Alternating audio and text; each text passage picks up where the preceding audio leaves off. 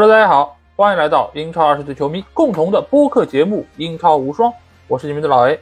首先，还是希望大家可以订阅我们的公号“足球无双”，因为在这里，你不但可以听到我们每一期音频节目推送，还可以看到最独特的足球专栏文章。最主要的是，可以看到加入我们粉丝群方式，只要在微信里面搜索“足球无双”或者点击节目详情页就可以找到。期待你们的关注和加入。那在上周末，英超是进行了第九轮的十场比赛啊。那在这轮的比赛之中呢，热刺又是二比零完胜了对手，继续占领积分榜榜首的位置。而上一轮紧追他们的同城死敌阿森纳队，这一轮在斯坦福桥落后两球的情况之下，艰难将比分扳平，拿到一分，目前也是和曼城一起并列积分榜的第二、三位。紧随其后的利物浦和阿斯顿维拉也都在这轮比赛中获得了比赛的胜利，紧随其后形成了积分榜上的第一集团。而纽卡在经历了开赛的三连败之后啊，这段时间他们是获得了五胜一平的优异战绩，现在也是慢慢攀升到了联赛第六位的位置。而曼联呢，尽管最近一段时间风波不断啊，但是最近两轮联赛他们也是取得了两连胜，现在也是来到了积分榜第八的位置。那来到积分榜的下半区啊，三支升班马球队除了卢顿是艰难的从客场带走一分之外，其余的两支升班马全部是以失败而告终，深陷降级区之中。而另外一支在降级区内的球队就是樱桃军团伯恩茅斯，他们已经是取得了联赛的四连败，伊劳拉的帅位也可以说是岌岌可危。好，那事不宜迟，接下去就有请大家。跟随我一起进入到本轮的十场精彩的对决。好，那第一场比赛我们来到就是安菲尔德，在这里利物浦将主场迎战是埃弗顿队啊，这也是本赛季的第一场莫西塞德德比。那德比之战，我们知道这对于两个球队来说意义都是非凡的，所以他们对于这场比赛的认真程度，我相信也是会超出一般比赛这么一个态度啊。那果然，这场比赛利物浦队打的是非常的艰难，而且这个进球来的非常的晚，而且从场上双方竞争的一个局面来看，也是非常投入啊。但是这场比赛我们不得不说，裁判的表现又是非常的令人失望吧。最起码我觉得在判罚的尺度上，并没有保持一个平衡的状态。我不知道这和之前那个对于利物浦队不公正的判罚有没有关系，但是最起码。这场比赛又引起了一定程度上的争端啊！当然，和那一次不越位的进球被吹掉相比，这个严重程度显然没有那么高。但是，我觉得英超裁判的这个信誉度啊，在这一场又一场的这种不平衡的状态中，已经是被消耗殆尽。那这场比赛一个非常重要的点，就是在于阿什利昂对于路易斯·迪亚斯的防守。我们知道，路易斯·迪亚斯的突破能力是非常出色的，这个我们在之前多期节目中都说过了。现在如果要说利物浦队最犀利的一个进攻的矛是谁，那一定是路易斯·迪亚斯。而阿什利杨呢，作为一个经验丰富的球员来说，确实是非常的理想，而且这个赛季他也是免签来到的埃弗顿。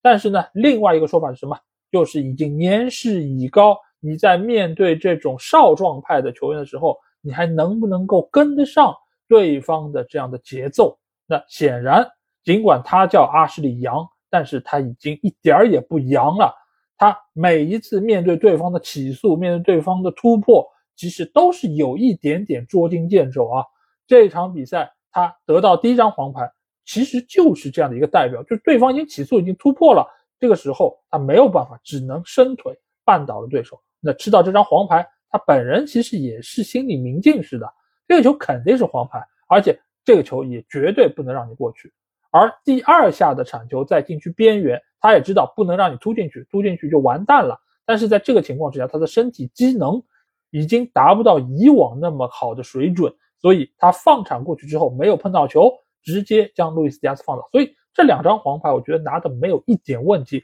克雷格·鲍森的出牌也很果断，把阿什利·杨罚下。那在这样一个情况下，利物浦队主场作战，而且实力又要远强于埃弗顿队，又是多一个人。那这场比赛能够赢下来，这概率就非常非常高。而且我们从赛后的数据上也可以看到，利物浦队 xG 的话是二点二五对零点一二，可以说埃弗顿队全场没有什么太好的机会。但即使如此，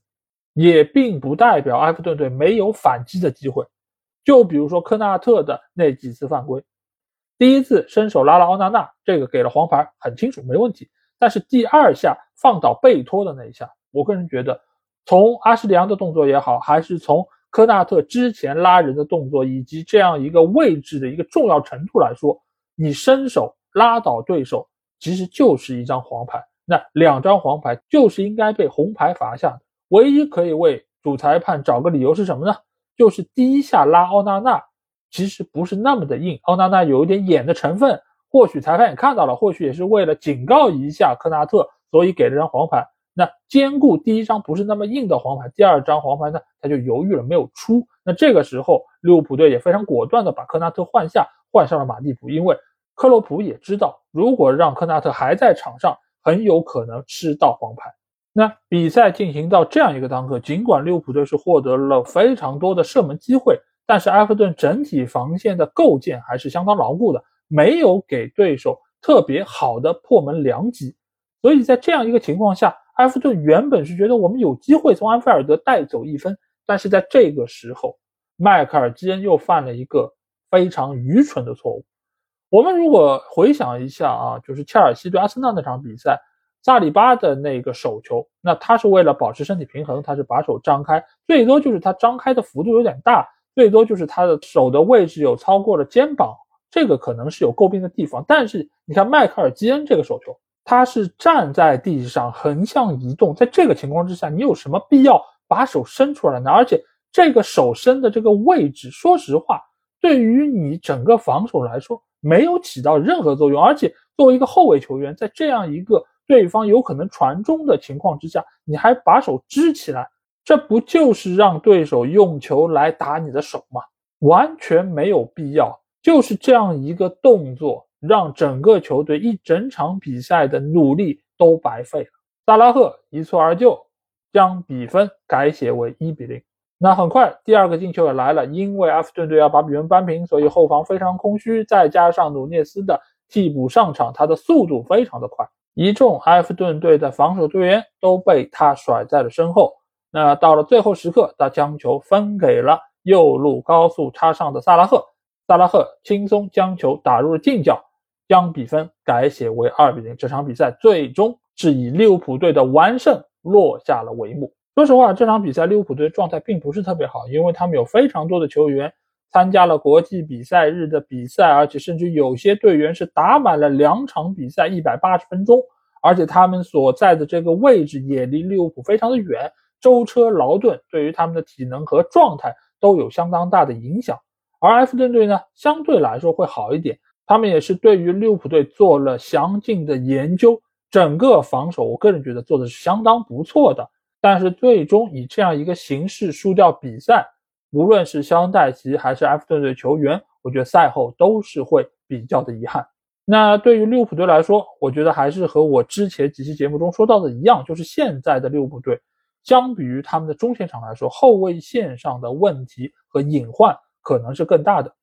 或许你派上马蒂普会比科纳特好一点，但是总体来说，这样的一条防线，它所展现出来的防守能力，我觉得相比于利物浦这样一个要争冠的队伍来说，我觉得还是略微有一点点的不足。在未来，在这个冬窗或者在在下个夏窗。可能球队需要花更多的资金为自己的防线来进行更新换代，而不会是像很多的传闻里说的啊，去买奥斯梅恩。尽管人人都知道奥斯梅恩很好，但是利物浦但凡能够有买得起奥斯梅恩的钱，我觉得他们应该会优先更换自己的后防线。毕竟进攻好能赢球，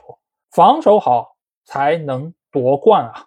好，那下场比赛我们来到是活力球场啊，在这里伯恩茅斯将主场迎战是狼队。那狼队现任的主教练加里奥尼尔呢，上个赛季就是伯恩茅斯保级的关键功臣啊，他带队是保级成功了，但是没有想到，由于俱乐部换了老板，所以呢，老板呢就把原先的主教练给炒了，请了他更信任的伊劳拉来出任伯恩茅斯的主教练。但是没有想到，现在两个球队的境遇相差如此之大，而且通过这一场比赛。我们也可以有自己的这样一个判断，就是伊劳拉和加里奥尼尔哪一个教练到底更出色？那比赛开场其实没有多久，伯恩茅斯就已经是取得了进球，这个对于他们在主场作战上来说是一个非常好的消息。那这个球呢，主要是因为狼队在防守端出现了明显的问题，尤其是在他们的左边路啊，因为现在狼队打的是一个三后卫体系，所以左边中卫这边呢，启用的是葡萄牙的中卫球员托蒂戈麦斯啊，这个不用问，肯定是门德斯旗下的球员，是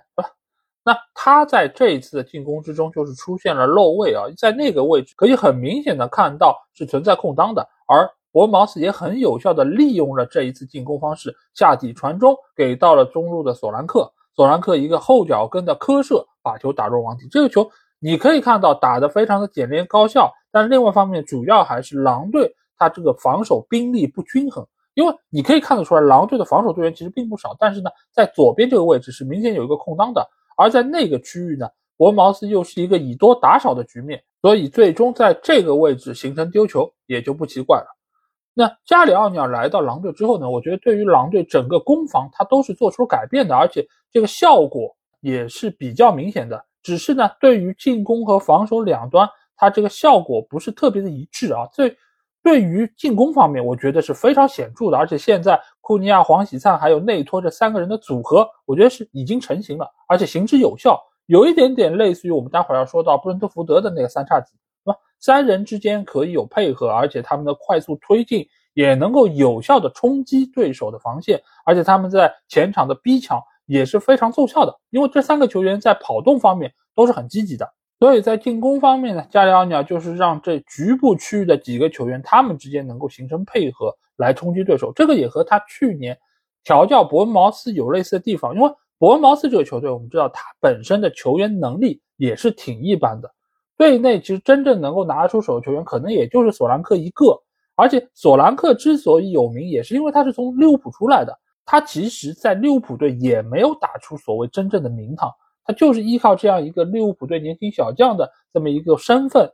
以一个比较高的转会费来到了伯恩茅斯。当然，这个中间爱德华兹的功劳，我觉得是占更大多数吧。那在这个情况之下，加里奥尼奥也是让中前场的几个球员之间能够形成某种化学反应。让他们能够单点突破对手的防线，比如说索兰克，比如说比林，比如说当时的瓦塔拉等等几个球员之间，他们是有小配合的。那在这个基础之上，以他们为箭头来取得进球，所以呢，它相当于是以一个比较小的成本，但是呢，实现了一个不错的效果。现在的狼队其实也是如此。上半场狼队有一次进攻，其实就非常好的体现了这一点啊，那就是内托内切之后打中了横梁弹出。库尼亚在小禁区之内进行了一个很简练的调整之后，再次形成射门，但这个球呢打太正，被对方的门将内托扑了一下脱手。那这个时候黄喜灿后上跟进头球，只可惜这个球顶偏出界啊。但是这三个进攻球员在这一轮的进攻中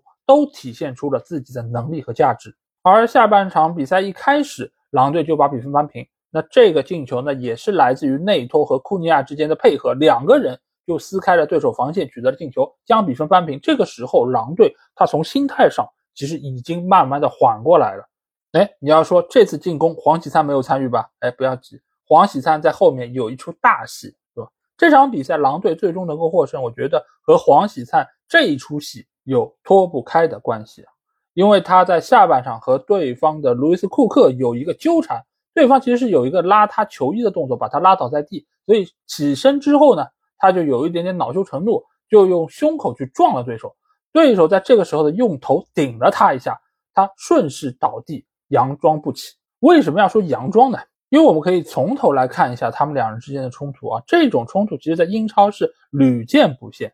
两个人有口诀，对吧？先是上身体，我撞你一下，你撞我一下，这个其实没什么问题，很常见。在这个情况之下，通常如果要升级这样的矛盾呢，就是头顶头。你顶我，我顶你，然后双方就是保持这样的一个动作，表示我对你很不满意，有一种顶牛的感觉，对吧？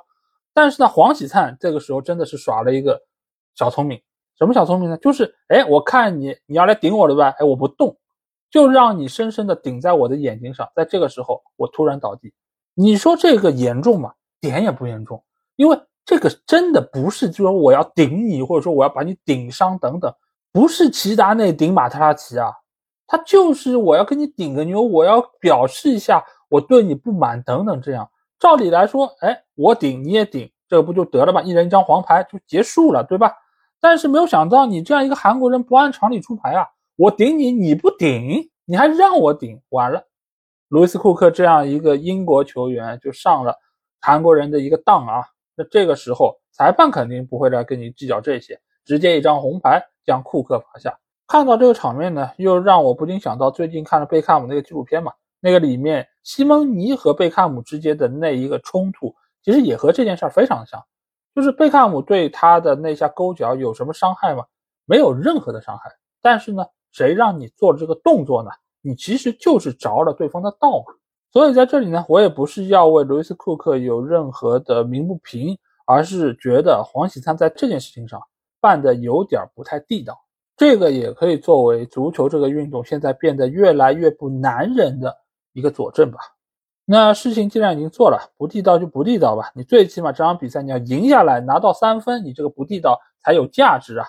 所以接下去呢，狼队就发起了如潮的攻势。而且你也可以看到，效果确实非常好。狼队也投入了更多的兵力，在中线场的配合也非常的娴熟。这个显然都是加里奥尼尔平时带队训练的一个效果啊。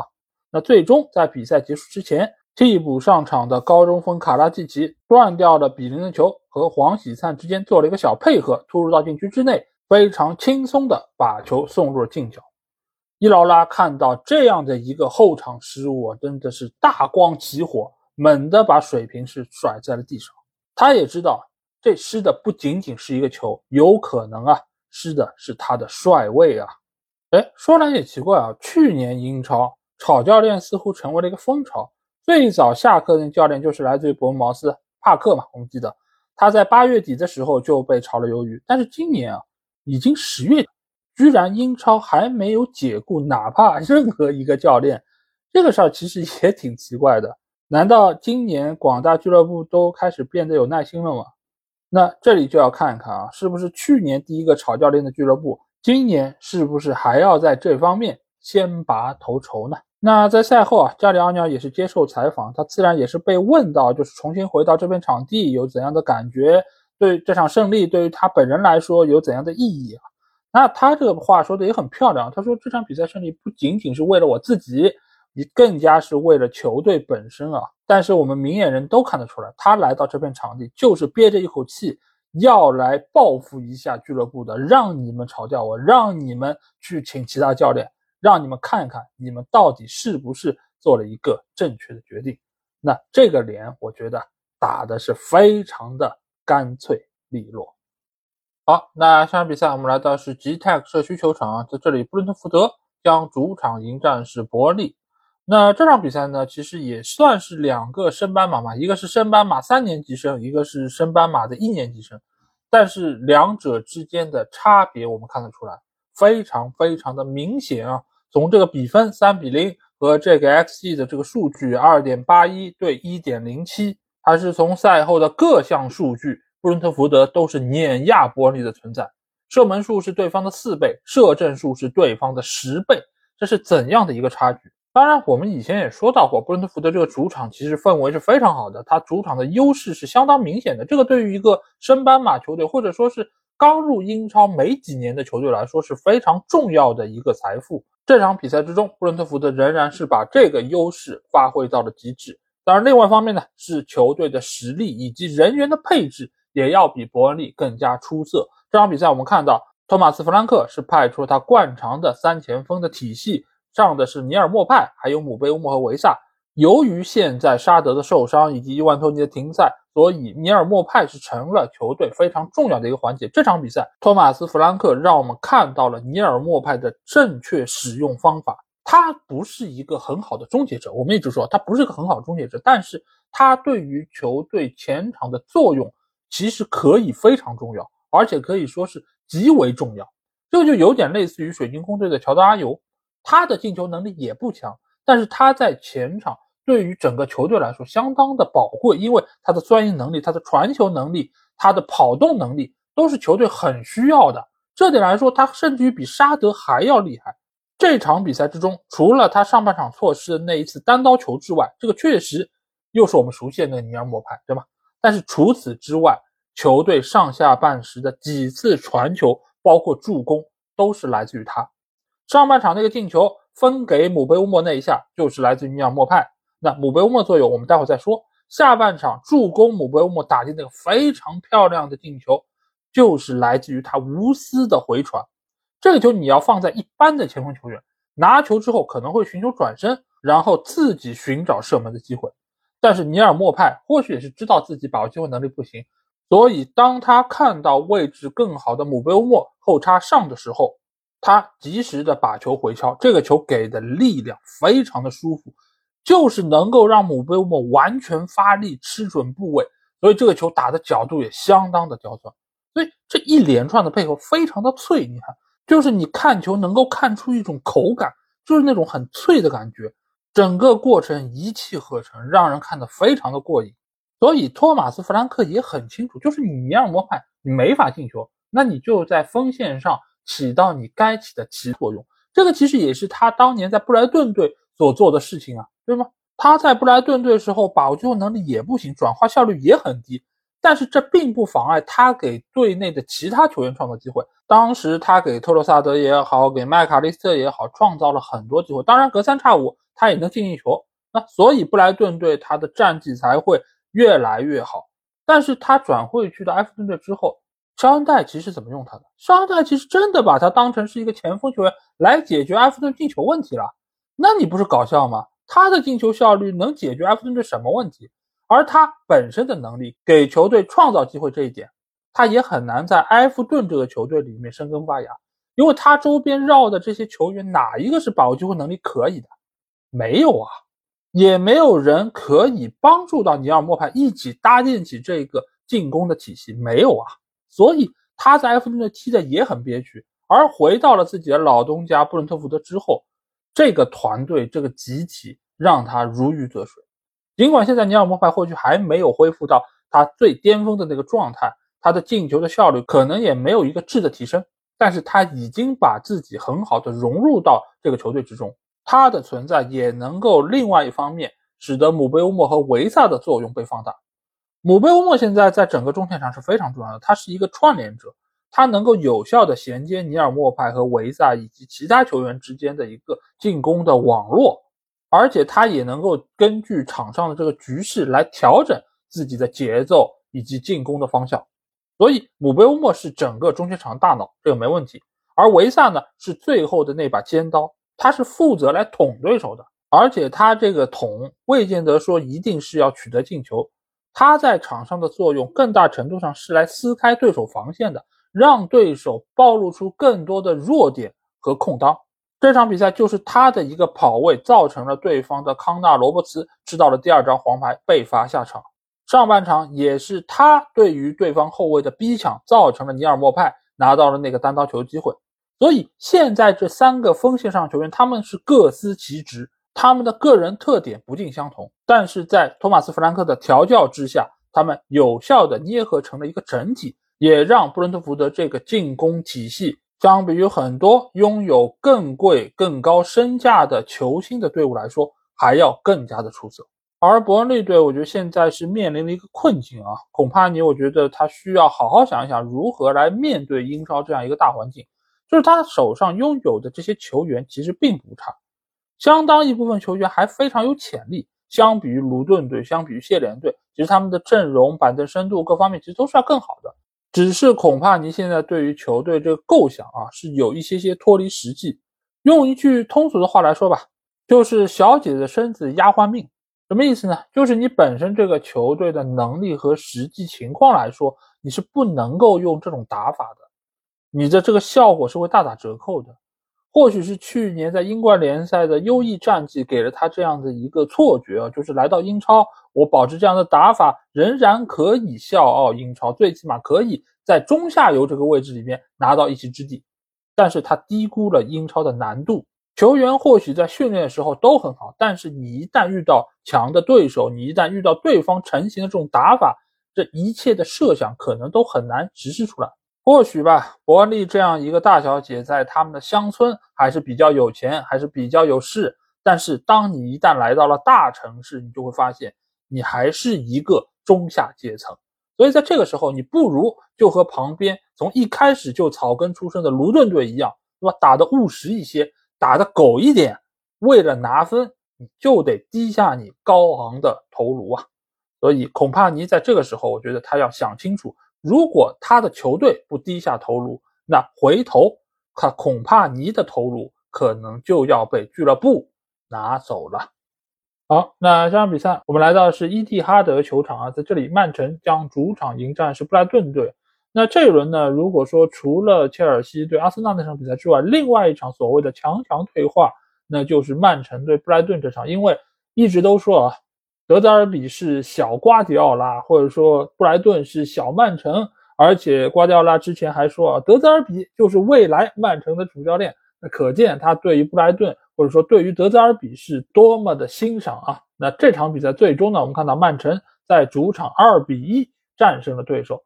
这个比分相比于其他曼城在主场的这个比赛来说啊，这个比分不是特别大。而且从场面上来说，曼城其实也没有说打得特别的出色。毕竟也是受到了国家队比赛日的影响，毕竟也是重新迎接了罗德里的回归，所以整个球队在状态调整方面还是要有一个过程。那这场比赛呢？曼城我觉得表现最出色的球员呢，无疑就是他们的左边锋多库啊。多库这个突破能力，我们之前已经和大家介绍过，他是法甲的过人王，他整个的爆发力，整个对于球的感觉，整个带球的节奏都是非常出色的。这场比赛多库打了七十五分钟，最后是被格里利什换下。我在这里其实并不想什么拉踩啊什么，但是从整个带球的犀利程度、爆发力。整个这个速率来说，多库要比格里利什强得多。但是呢，格里利什当然也有其他他的特点，包括他的带球节奏，包括他的传球准确度，包括他的大局观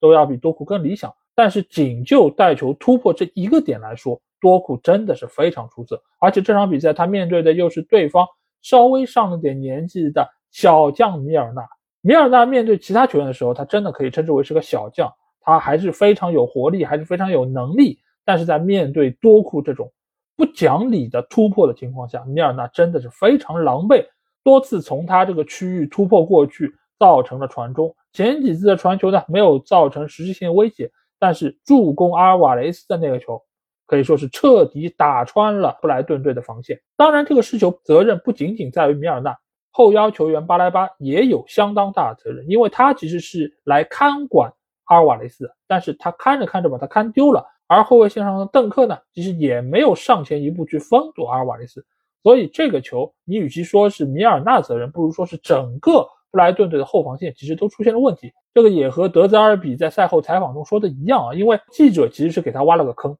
意思就是说，哎，多库今天表现很好，米尔纳是不是你们这场比赛输球的一个问题啊？那德泽尔比没有等记者把话说完，马上就说不不不不不，不是米尔纳的问题，是整个我们的位置感都出现了问题。才造成这个失球，确实如此。米尔纳只是整个后防线上的一个突破点，他只是一个表征，但实际上来说，有不少球员在这场比赛中的表现都不是那么的理想，包括巴莱巴在后面也因为一次传球的失误，送球给到了哈兰德，让哈兰德在禁区外围远射得分，将比分改写为二比零。所以，相比于曼城的状态不佳。布莱顿队，他显然整个的状态、整个的情形都要更加的糟糕。再加上他们的先发前锋球员维尔贝克，在比赛第十六分钟的时候就因为伤病被福格森换下。福格森上场之后，说实话，很长一段时间我都没有看到他的身影。就是在整个的曼城攻防的过程之中，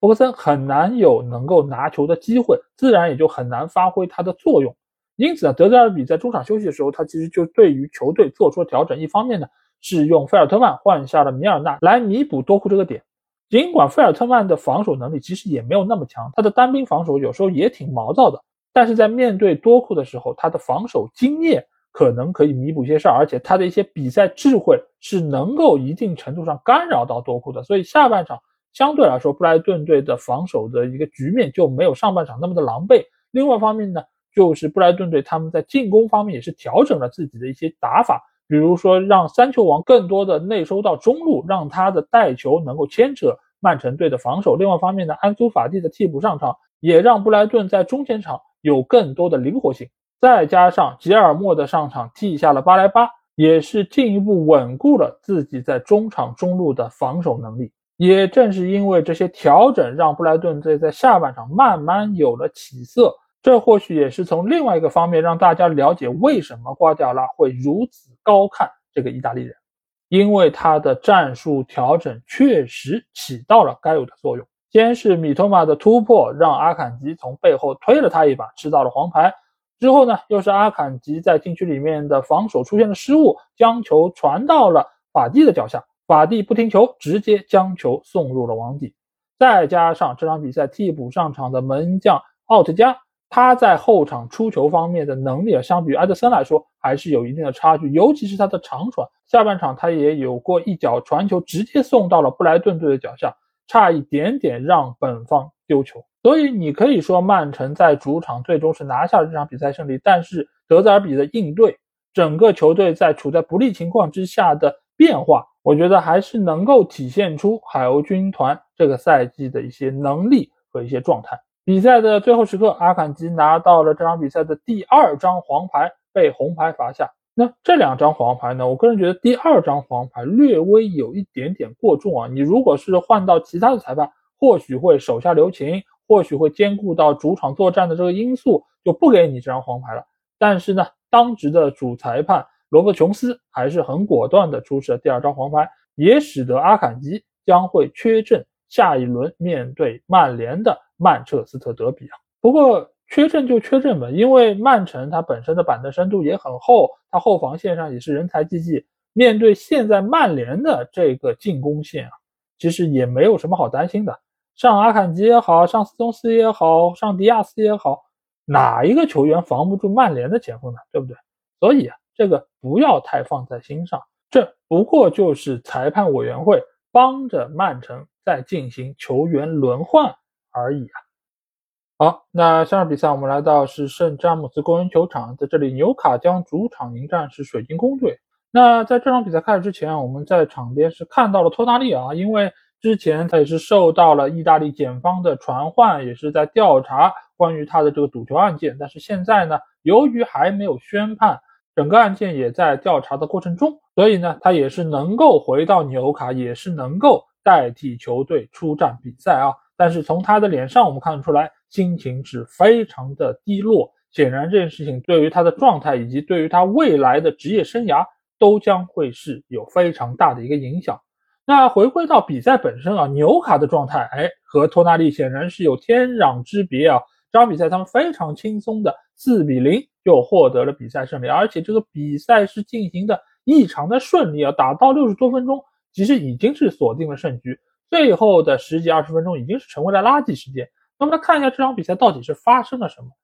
这场比赛总体来说就是一场全面的碾压。这个碾压并不是说啊纽卡的球员他是非常非常的强，强到水晶宫的这个球员已经没办法看了，不是这样一个全面碾压。这个全面碾压呢是在于从实力到球员到状态到整个这个气氛和环境，纽卡都是占据了优势。首先。从球队的实力来说，显然比水晶宫是要强了很多。而且水晶宫我们也知道，他们的前场核心奥利塞还有埃泽都有严重的伤病，所以呢，使得现在的水晶宫在进攻方面可以说是非常非常的疲软。那进攻它其实连带着也会对于防守有很大的影响，因为我们知道，你如果在进攻方面没有办法持续给对手压力，那对手的阵线就会往上提，那你的防线所要承受的压力就会大得多。而这场比赛先发的马特塔，他表现出来的状态又非常的一般啊，所以很难给对手的防线制造麻烦。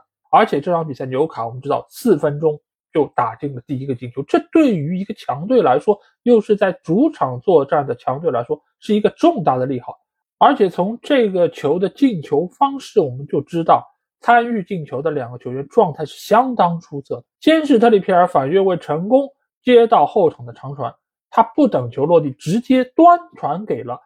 快速插上的墨菲。那提到墨菲，我们就想到了上个赛季面对热刺的时候，他进球之后那个开怀大笑。哎，没有想到开场四分钟，墨菲又露出了他那个标志性的笑容啊！他接到特里皮尔的端传之后，直接将球挑入了对方的后脚。这个球角度又小，而且整个球的抛物线又非常的高，所以。对于你这个球感，对于你这个力度，都是要求非常高。但是这场比赛我们看得出来，墨菲的状态真的好。对于他来说，其实没有什么时间来思考我应该用什么样的方式，而是球到人到，我抬脚就射了。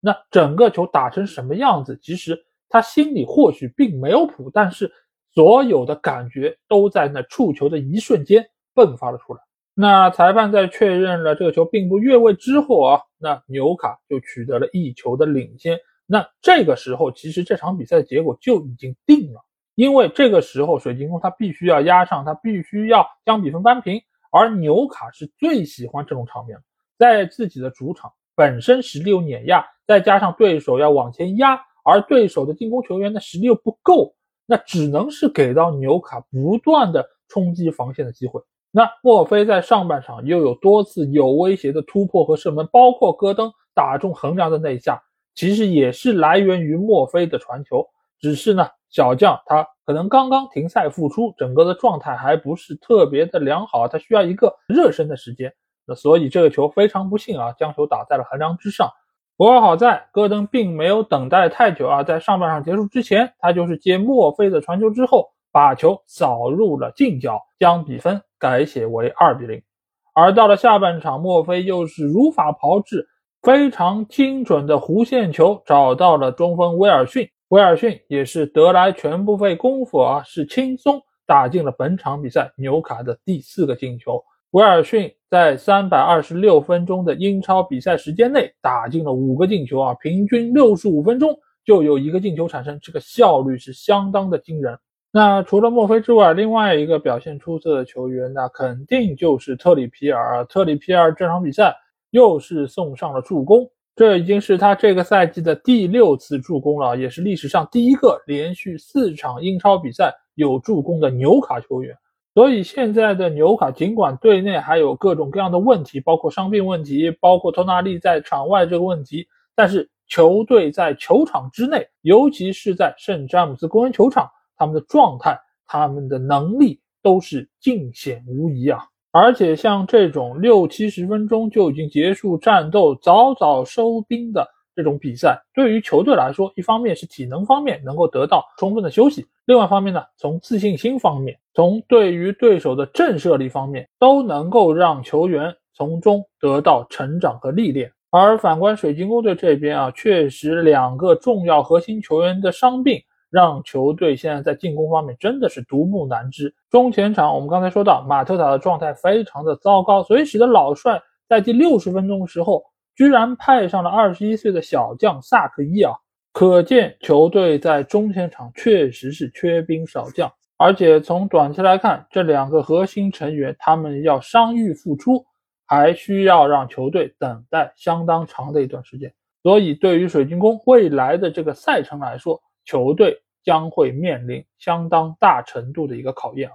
可能对于他们来说比较可行的一个方案，就是利用主场的优势。尽量拿分，而到了客场呢，就只能听天由命了。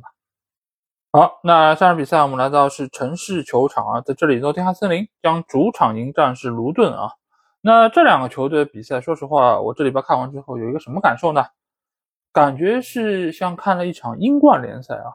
因为整场比赛双方的技战术，包括他们的打法都非常的英冠风格。尽管我英冠看的也不多。但是我对于这种风格还是印象非常深刻啊，就是高举高打，边路起球，两翼突破，那这样的打法相对来说还是比较简单啊。但是这种打法对于这两个球队来说都是相当行之有效的。我们来看一下啊，这两个球队他们主要的一些进攻球员，比如说诺丁汉森林这一边，他能够派出的中锋球员现在只剩下克里斯伍德，对吧？阿沃尼伊伤了，奥里吉也伤了，所以呢，克里斯伍德就被作为了一个重要的。进攻得分手段，起高球让他抢，他也确实在上半场以及下半场都拿到了多次机会。这个中间当然有顶进的，也有失误的，但是整个效果相对来说还是相当不错的。而且克里斯伍德我们也知道，他不仅仅拥有投球的能力，他脚下活也算是高中锋里面比较细致的。所以呢，诺丁汉森林就是依靠克里斯伍德以及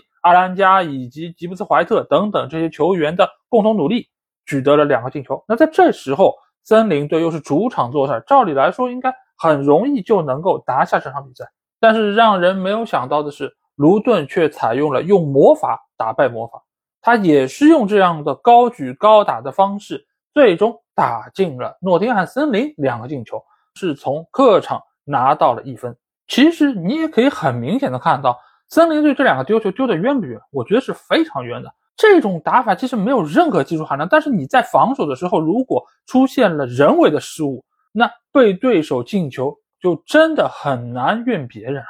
你看一下第一个进球，就是在解围的时候出现了失误，这个球没有顶实，没有把球顶出去，而是漏到了后点，被禁区内的奥格巴尼抢射破门。这个球其实汤森罚的一点儿也不好，他起球起低了。就禁区内这么多的人，你照理来说不应该漏到奥格巴尼这里，但是没有想到你第一点这一蹭，反倒是改变了球队运行方向，让防守队员本身也是猝不及防。再加上第二个丢球也是一样啊，高球掉进来之后，洛基尔抢到这个头球，但这个头球你点下来，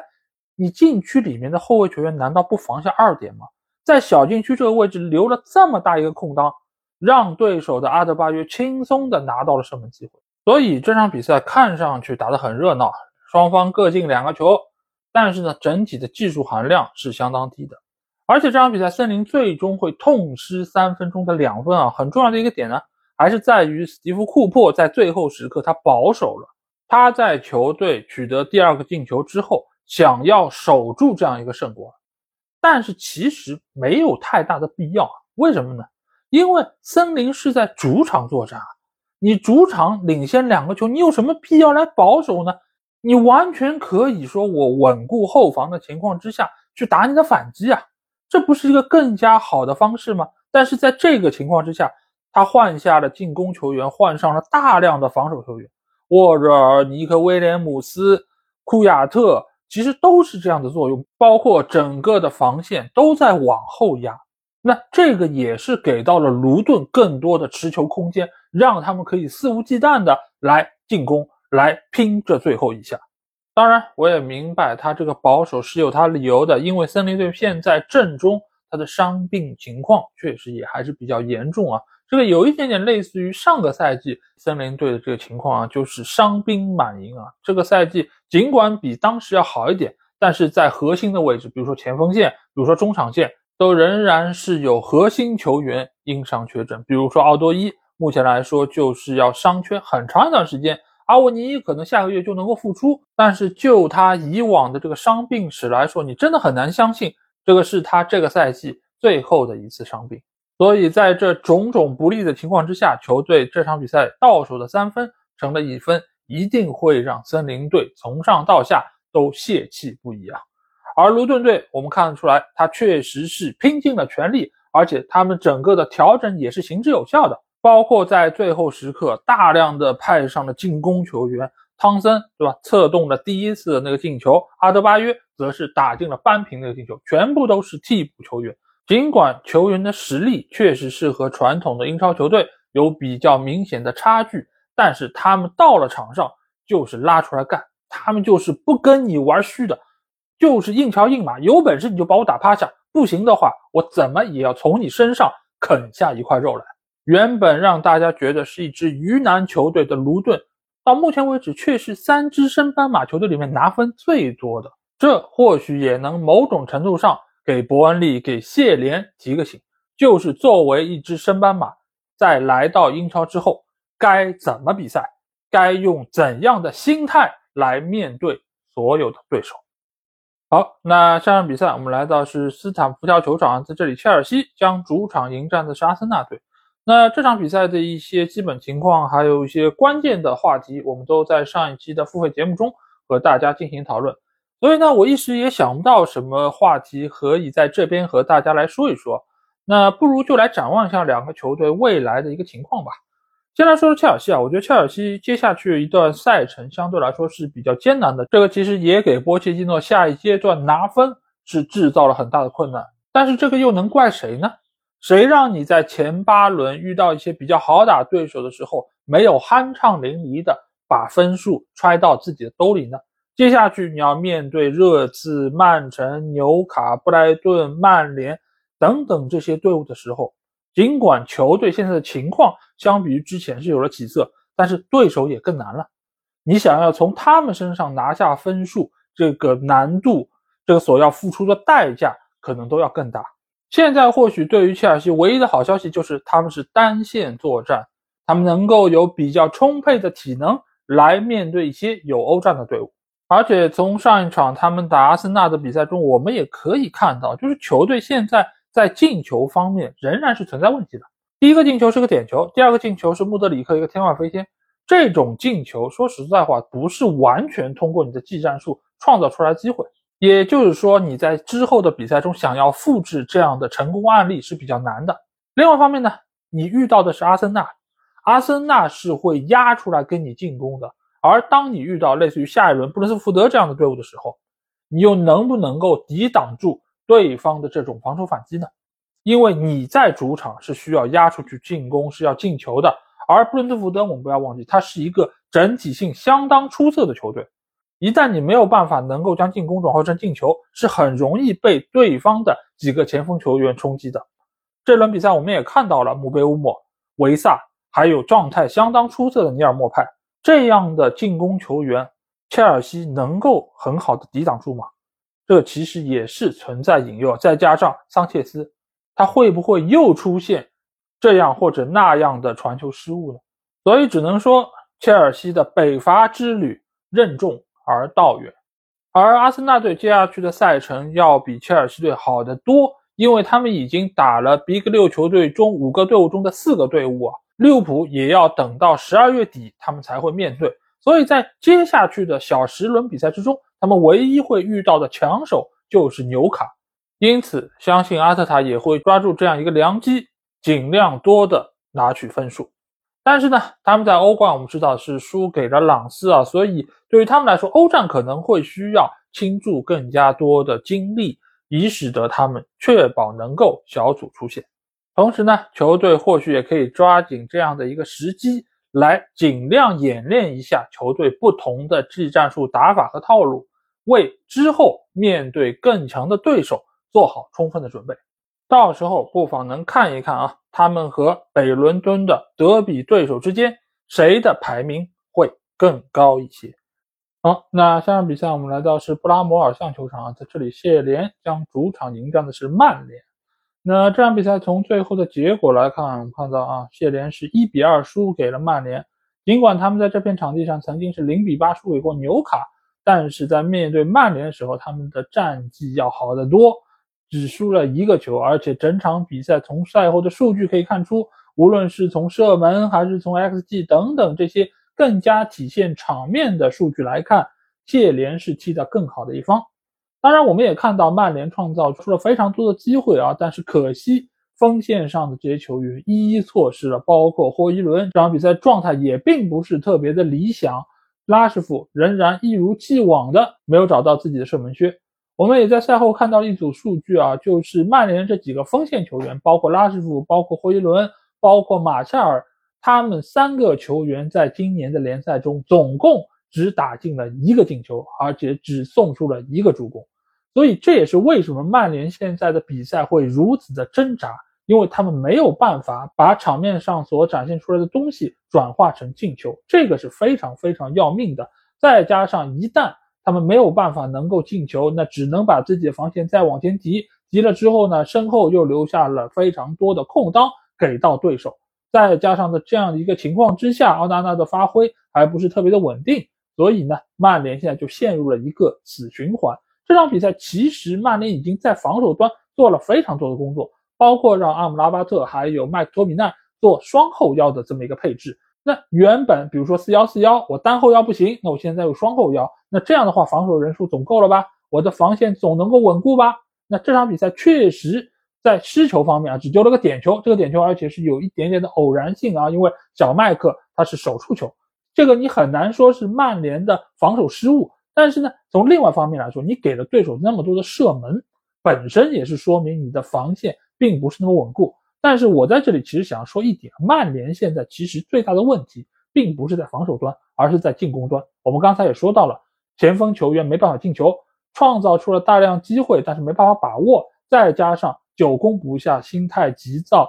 突击冒进等等这些问题都会产生，最终也就造成了曼联队在很多的时候场面还可以，但是输球了。那当你遇到场面都不占优势的情况下，你还怎么指望球队能够赢球拿到三分呢？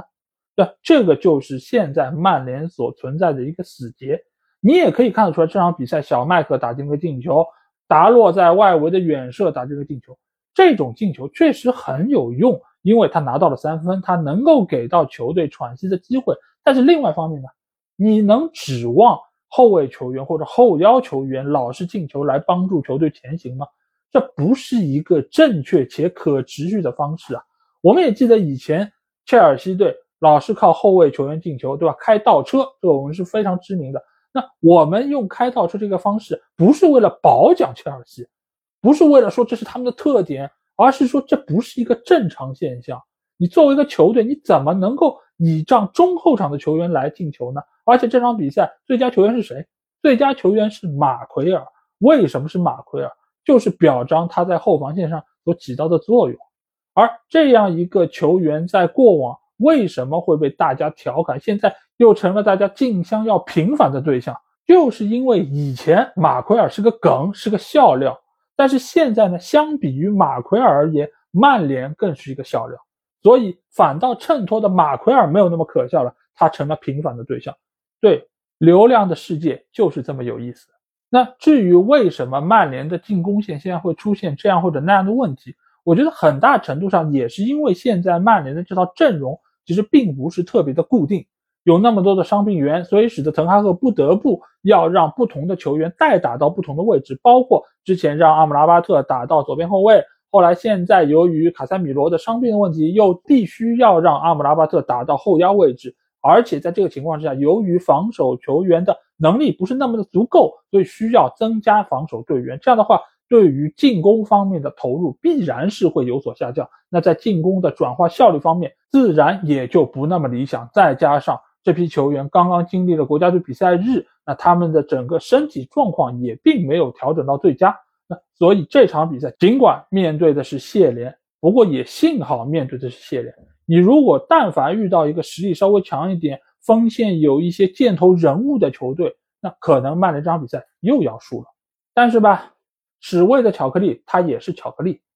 对于曼联来说，对于曼联的球迷来说，能够赢下一场比赛，能够拿到三分。没有什么事儿比这更让人快乐的。最起码作为我来说，我也能够在未来的一周，最起码半周或者说几天时间里面，能够耳根清净一点。这里也但愿他们在周中的欧冠比赛面对哥本哈根，能够给大家奉献一场还看得过去的比赛。奥纳纳也给我争气点，不要再出现什么幺蛾子的失误，否则的话，群里各种各样奥纳纳的动图又要层出不穷了。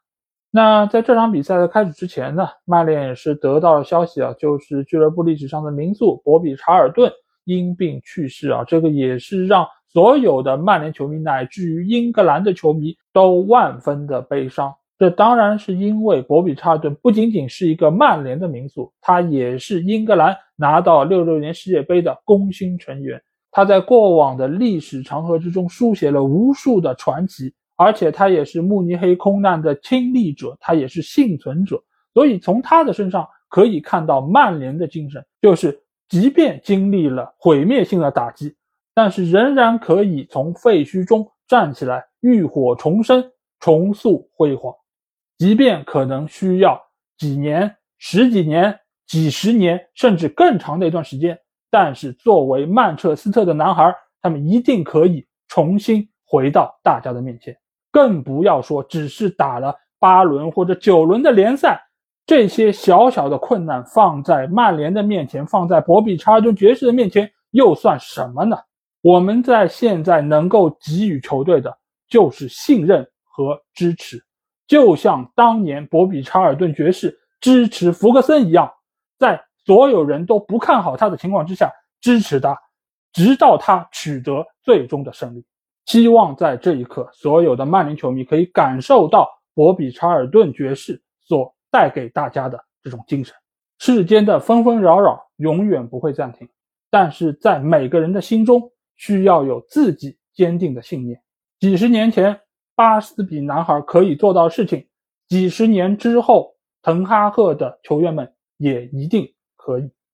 好，那下场比赛我们来到是维拉公园球场，在这里，阿斯顿维拉将主场迎战的是西汉姆联队。那最后这场比赛呢是非常出人意料啊，维拉是四比一痛击了西汉姆。尽管我们知道维拉在主场战绩相当不错，而且他们队内也有相当多出色的球员，但是西汉姆最近一段时间他们状态也相当好，所以很少人会想到维拉会在主场迎来一场大胜啊。那在这场比赛获胜之后呢，维拉在2023年的联赛积分是一共拿到了62分啊，同期和阿森纳队是一样多的，所以也可见啊，埃梅里对于维拉的调教是多么的成功。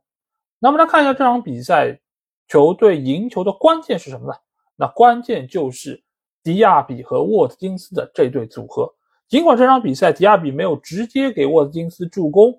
沃特金斯也没有能够给迪亚比创造机会，但是他们两个人之间的化学反应在这场比赛中是非常明显的。而且有一个数据统计啊，就是迪亚比和沃特金斯互相创造机会方面是整个英超联赛最多的。超过了哈兰德、阿尔瓦雷斯等等这些我们所熟知的锋线搭档，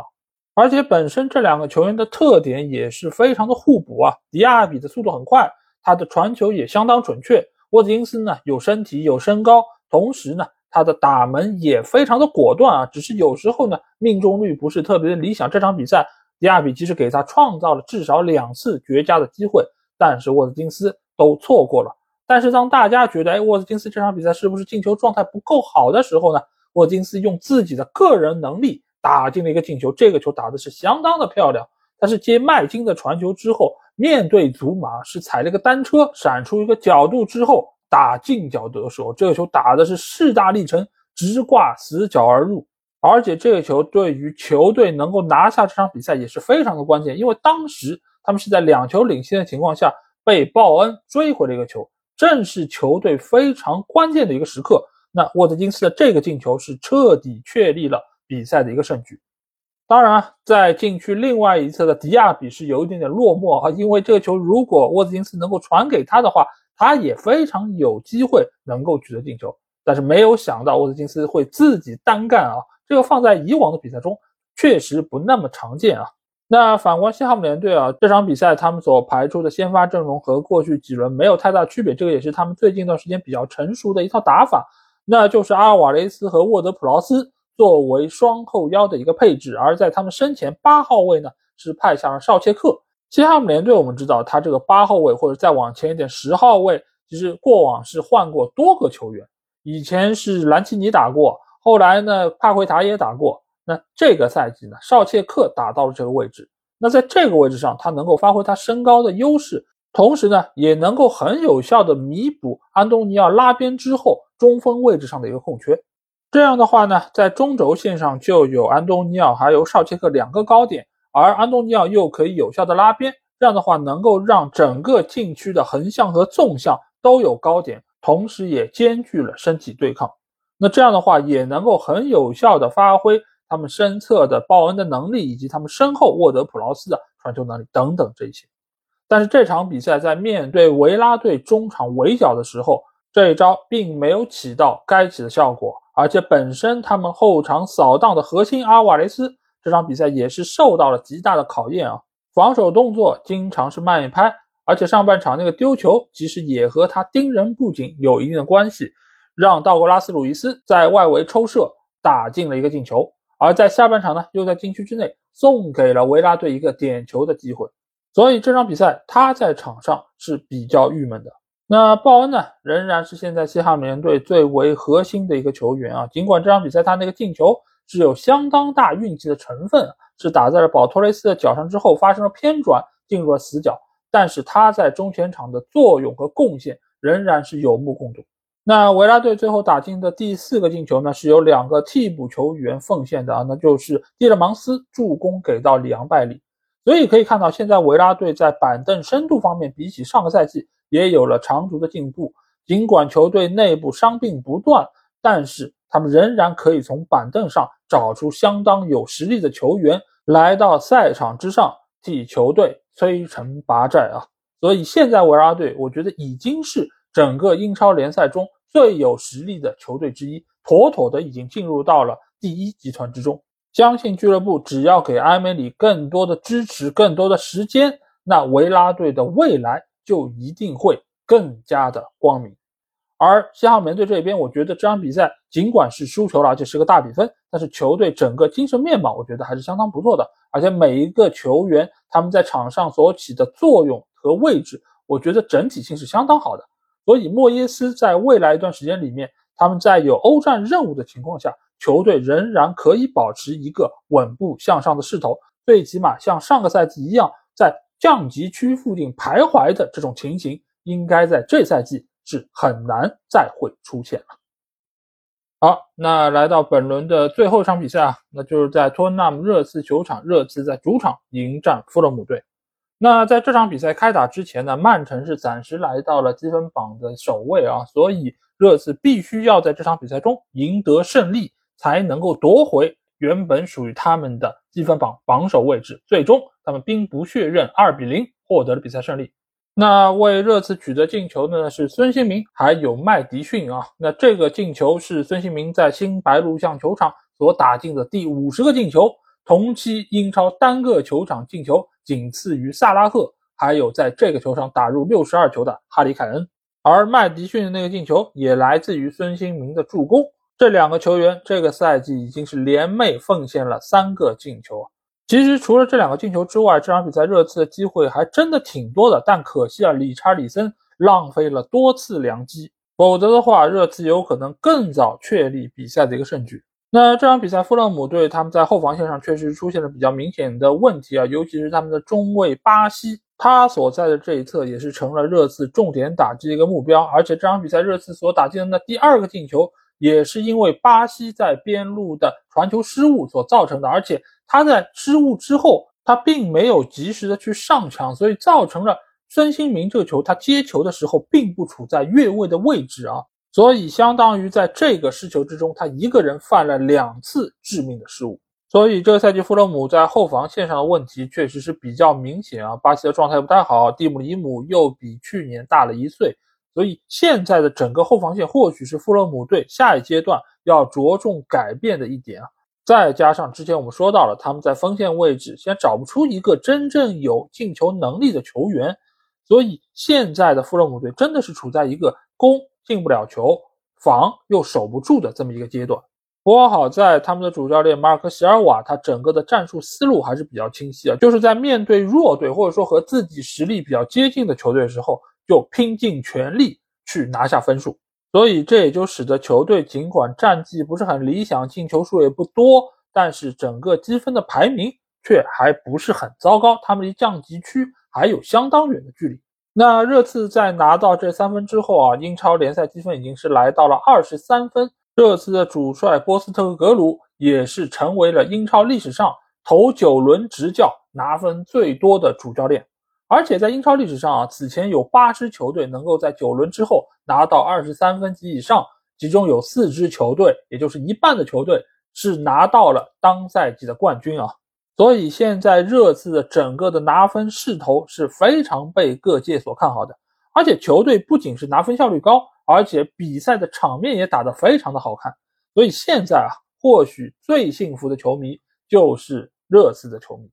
那下一阶段他们整个赛程呢是一支弱队加一支强队，所以呢他们的比赛节奏相对来说还是比较不错的，而且再加上他们这个赛季是单线作战。体能储备包括伤病员的情况也会比很多强队要略好一些，所以在下一阶段，尤其是众多豪门球队还在参加欧战的那个阶段，热刺或许是能够最快进入到拿分节奏的一支球队。而且现在他们中前场这几个球员，除了理查里森，他的效率稍微是有一点点让人不满之外啊，其他方面孙兴民也好，麦迪逊也好。包括后腰位置，上轮比赛吃到红牌的比苏马，下轮比赛也能够解禁复出，那球队的完整性就会更加的加强。再加上他们门前有维卡里奥这么出色的一个门将，现在维卡里奥的扑救率是整个英超联赛第一啊！这场比赛他也是给我们奉献了多次神扑，才力保球门不失。所以，纵观目前的热刺阵容，你甚至找不出一个明显的短板。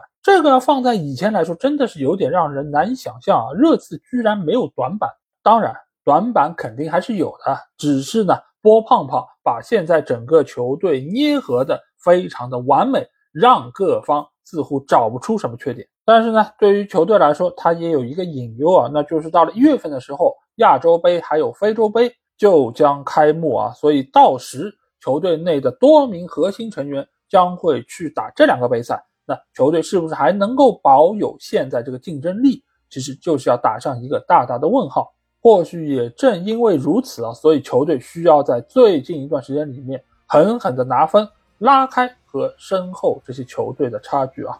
但不管怎么说，现在的热刺仍然是榜首球队啊。我在今天也在社交媒体上看到了那幅我们熟悉的漫画。就是大象坐在树上啊，只是从去年背后背着阿森纳队的那个队徽，现在是背成了热刺那个队徽啊，所以我们来期待一下吧，看看这只大象能够在树上坐多久。在赛季初的时候，我在那畅想嘛，就是十九路诸侯讨曼城，是不是最终能够讨伐曼城成功，这个还不好说。但是最起码我们看到有相当多的诸侯都一一站了出来。展现出了他们各自的能力，那就会让现在的英超，让整个的战场变得更加热闹、更加好看。这个局面或许是除了曼城球迷之外，各家球迷都更加愿意看到的一幕场景吧。好，那这期节目基本上就这样。如果你听了我节目，有什么话想对我说，欢迎在我们的评论区留言。如果想要和我直接交流，也可以来加我们的群。只要在微信里面搜索“足球无双”就可以找到，期待你的关注和加入。